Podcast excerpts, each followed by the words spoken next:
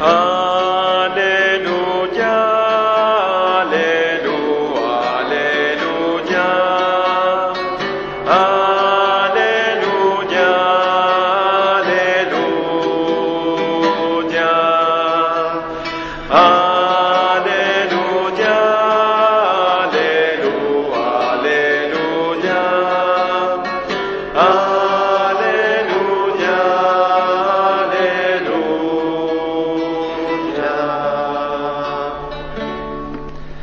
El Señor esté con vosotros. Conclusión del Santo Evangelio según San Marcos. En aquel tiempo se apareció Jesús a los once y les dijo, Id al mundo entero y proclamad el Evangelio a toda la creación. El que crea y se bautice se salvará. El que se resista a creer será condenado. A los que crean les acompañarán estos signos. Echarán demonios en mi nombre, hablarán lenguas nuevas, cogerán serpientes en sus manos, y si beben un veneno mortal no les hará daño. Impondrán las manos a los enfermos y quedarán sanos. Después de hablarles, el Señor Jesús subió al cielo y se sentó a la derecha de Dios. Ellos se fueron a pregonar el Evangelio por todas partes, y el Señor cooperaba confirmando la palabra con las señales que los acompañaban. Palabra del Señor.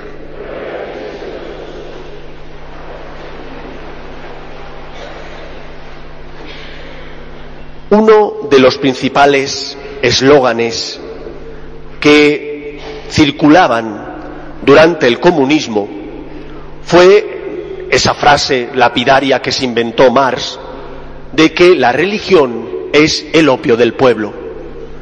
¿Cuál era el sentido de esta frase? En primer lugar, la religión era un término, o es un término, muy general, pero Marx lo decía fijándose únicamente en el catolicismo. A Marx no le importaban ni los luteranos ni tampoco las otras religiones. Él sabía que los musulmanes, los budistas o cualquiera de las otras religiones del orbe no tenían la importancia para él que sí tenía la Iglesia Católica. La Iglesia Católica era para Marx un problema. ¿Y por qué dijo que la religión, es decir, la Iglesia Católica, era el opio del pueblo? Porque según él, la religión católica es como el opio, te hace no pensar en las cosas o te hace inhibirte de los problemas pensando en el más allá, en la vida eterna. Lo cierto y lo real es que si uno mira y examina la historia y nuestro mundo, si hay alguien que está al pie del cañón ayudando a los pobres y necesitados en cualquier conflicto, siempre son los misioneros y misioneras de la Iglesia Católica. Cuando hay problemas serios, los que trabajan en ONGs o los organismos públicos, enseguida se llevan a sus miembros y hacen bien para evitar que pierdan la vida. ¿Quiénes son los que quedan? Los católicos, los misioneros, las misioneras, que aun a riesgo de su vida se quedan allí para consolar a los que sufren y ser testimonio de lo que está ocurriendo. Algo similar ocurrió, por ejemplo, en la matanza que hubo entre los Tutsis y los Hutus en Burundi. ¿Quiénes quedaron allí? Los misioneros. Recuerdo cómo el padre Santiago escribió, basándose en su propio diario personal, un libro sobre un mártir.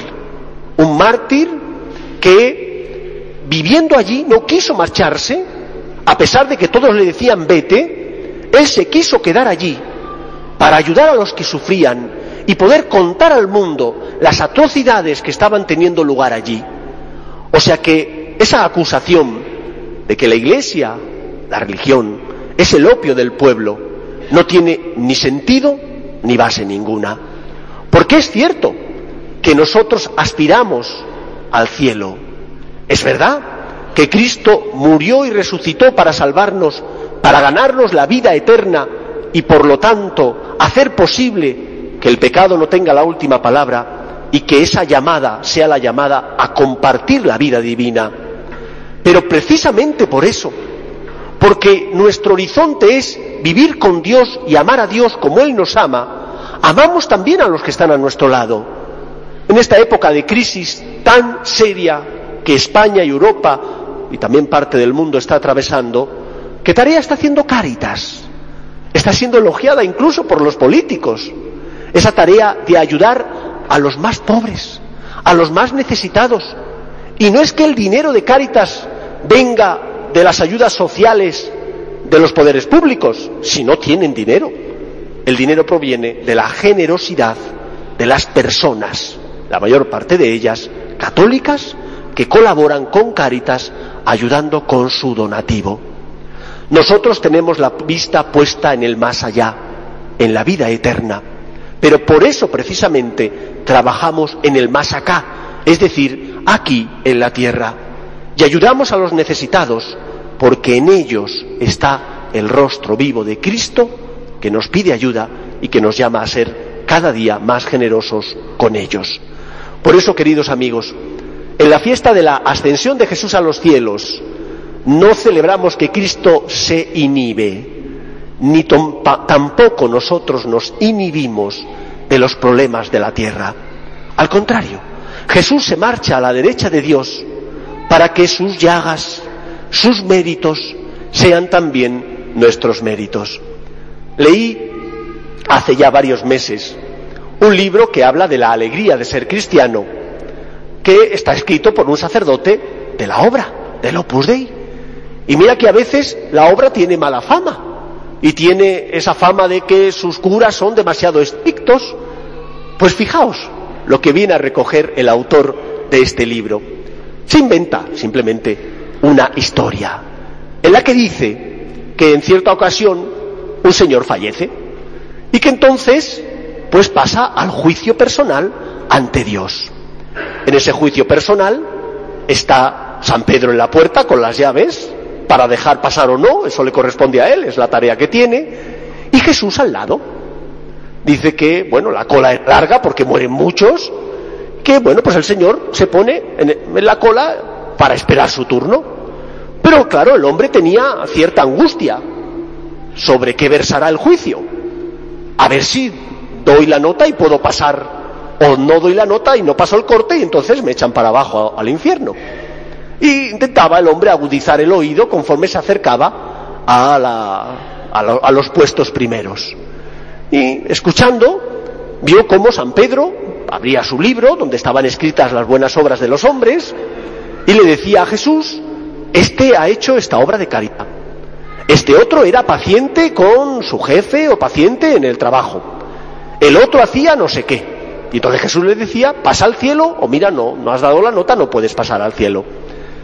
Total, que cuando llega la hora del Señor, estaba muy nervioso, porque él sabía que él no había hecho nada de, los que, de lo que los demás habían hecho. Él no tenía obras de caridad, porque no pensaba en los demás, él no trataba bien a su mujer y a sus hijos, tampoco era un empresario justo y por lo tanto no pagaba el salario que debía, y el hombre estaba seguro de que iba a ir para abajo. Pero bueno, llegó a su turno. Y entonces Jesús le dice, ¿y este? ¿Qué dice el libro? Abre el libro y dice, maestro, está vacío. Aquí no dice nada, la página está en blanco. Este señor no tiene ni una buena obra. El señor, podéis imaginar, tragó saliva y entonces Jesús dice, es verdad, no tendrá ninguna buena obra de las obras de misericordia, pero mira que era jocoso contando chistes. Mira que tenía gracia y salero para hacer reír a todos los que estaban a su alrededor. ¿Cuánto me ha hecho a mí reír este hombre? Venga, pasa, pasa al cielo. Esta historia inventada que cuenta el autor del libro le sirve a él para decir, Cristo ha pagado el precio de nuestro pecado y la sangre de Cristo es capaz de limpiar cualquier culpa de los hombres. El único requisito es que nosotros abramos el corazón a Dios, que dejemos que el Señor pague la deuda contraída por nuestro pecado, que no nos cerremos a la gracia. Decía Jesús en el Evangelio, aquel que crea se salvará. Si tú a pesar de tus caídas, te fías del Señor. Y cuando caes, eres humilde y le dices, Señor, de verdad, de todo corazón, perdóname, ayúdame, lo siento, dame fuerzas para volver a empezar. El Señor te llevará a, a su presencia. La fe consiste en confiar en Dios. Y Él está a la derecha de Dios Padre, no para condenar, sino para salvar. No para llevar al infierno, sino para decir, Padre, perdónales porque no saben lo que hacen. Habrá algunos que vayan al infierno. El infierno existe. Aquellas personas que hayan cerrado el corazón a Dios voluntariamente irán al infierno. Pero a poco que una persona haya mirado a Cristo y le haya dicho, Señor, te necesito, encontrará la misericordia divina porque Dios es amor y misericordia. Esa es la primera gran enseñanza. Dios, Cristo está en el cielo a la derecha de Dios Padre para que sus llagas y sus méritos sean nuestros méritos. Por eso tenemos que estar agradecidos a Dios. Y en segundo lugar, la segunda gran enseñanza de esta fiesta de la ascensión es que es nuestra mayoría de edad. El Señor se marcha para que tú empieces a caminar por ti mismo. Todos los que tenéis hijos sabéis cómo a veces a los niños no les apetece caminar, porque en brazos está muy bien, porque van cargados en los brazos de los padres y qué cómodo. Claro, tú no te cansas, pero tu padre y tu madre acaban con un dolor de espalda tremendo. Cristo se marcha también para que tú como cristiano seas luz, para que tú como cristiano seas testigo del amor de Dios. Y a mí se me ocurre que hay tres cosas que podemos hacer para ser testigos del amor de Dios. La primera, tenemos que aprender a confiar en la gracia. No podemos vivir angustiados por nuestros pecados. Tenemos que vivir sabiendo que el pecado no es más fuerte que el amor de Dios. Si he caído, no voy a bajar los brazos. Pediré ayuda al Señor y me levantaré. Me confesaré, haré más oración, vendré más a misa, le pediré ayuda, haré más mortificación para luchar e intentar cambiar. Nosotros creemos en la gracia, confiamos en Dios. Primera actitud. Segunda actitud que tengo que hacer. Yo tengo también que mostrar mis llagas a los demás. Es que no tenemos problemas. Todos tenemos problemas y dificultades en la vida. Por ser católicos no se nos da un comodín que nos evita la enfermedad o que nos evita los problemas conyugales o los problemas en la educación de los hijos. Tenemos los problemas que tiene todo el mundo. Pero tenemos esperanza. Mientras que hay tantas personas que no tienen esa esperanza, sabemos que no estamos solos. Cristo nos ayuda. Por eso, cuando tú, ante tus cruces inevitables de la vida, te comportas como una persona con esperanza, que, ¿cómo no vas a llevar con dolor la quimioterapia y los efectos que ella tiene? Claro que los llevas con dolor y habrá días mejores, días peores y días regulares. Pero vives con esperanza ese momento, lo ofreces al Señor, te asocias a Él y ese testimonio de esperanza ilumina a los demás. Quizás las palabras no las quieran escuchar, pero ese testimonio de vida es un testimonio que ilumina a todo el que está a su lado, porque se pregunta, ¿y esta persona que tiene esta cruz tan grande, por qué tiene tanta esperanza? Y es porque tiene fe. Y en tercer lugar, tenemos que amar a los demás. Y en esta época que nos ha tocado vivir, no hay obra de misericordia tan grande como enseñar al que no sabe. Vivimos en una época de relativismo moral, donde aparentemente todo está permitido. Que te has quedado embarazada y el niño no viene en buen momento, abortas. Que, bueno, consideras que la empresa no te paga lo que debe, pues entonces robas cosas de la empresa. Que, yo que sé, que puedes no pagar impuestos, pues te los saltan mientras no te pillen, no pasa nada. Nosotros no podemos permitir esto. Decía el Papa Francisco esta semana, hablando por ejemplo del maltrato infantil y del aborto, que los niños, que los bebés, que el no nacido, nunca es un error, ni es el problema. Que no puede ser que firmemos convenios, carta de los derechos del niño, carta de los derechos humanos, y después, los niños, los no nacidos, son los que pagan los errores. de los adultos. La Iglesia tiene que defender la vida y tiene que defender la verdad y tiene que defender la justicia. Y lo tenemos que hacer en nuestra familia, en nuestro entorno laboral. Cuando salgan las conversaciones sobre estos temas, no podemos agachar la cabeza como si no tuviéramos nada que decir. Tienes que ser luz. ¿Te harán caso? Posiblemente no. ¿Te maltratarán o te señalarán con el dedo? Posiblemente sí. Pero eso es el testimonio que tenemos que dar. No te escondas. No rehuyas dar la cara. Otra cosa distinta es cuando lo que hay es un frontón, donde es una pared que no quiere dialogar ni hablar. Perder el tiempo no lo vamos a perder. Pero ir al diálogo, exponer nuestras razones, intentar iluminar para que las personas que viven en este relativismo tan grande puedan encontrar luz, es un deber nuestro, como cristianos, como hijos de Dios y como seguidores de aquel que se autoproclamó como el camino, como la verdad y como la vida.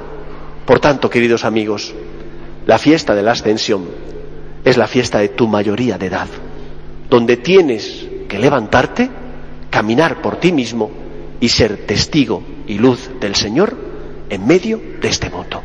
Que el Señor nos ayude. Nos ponemos en pie.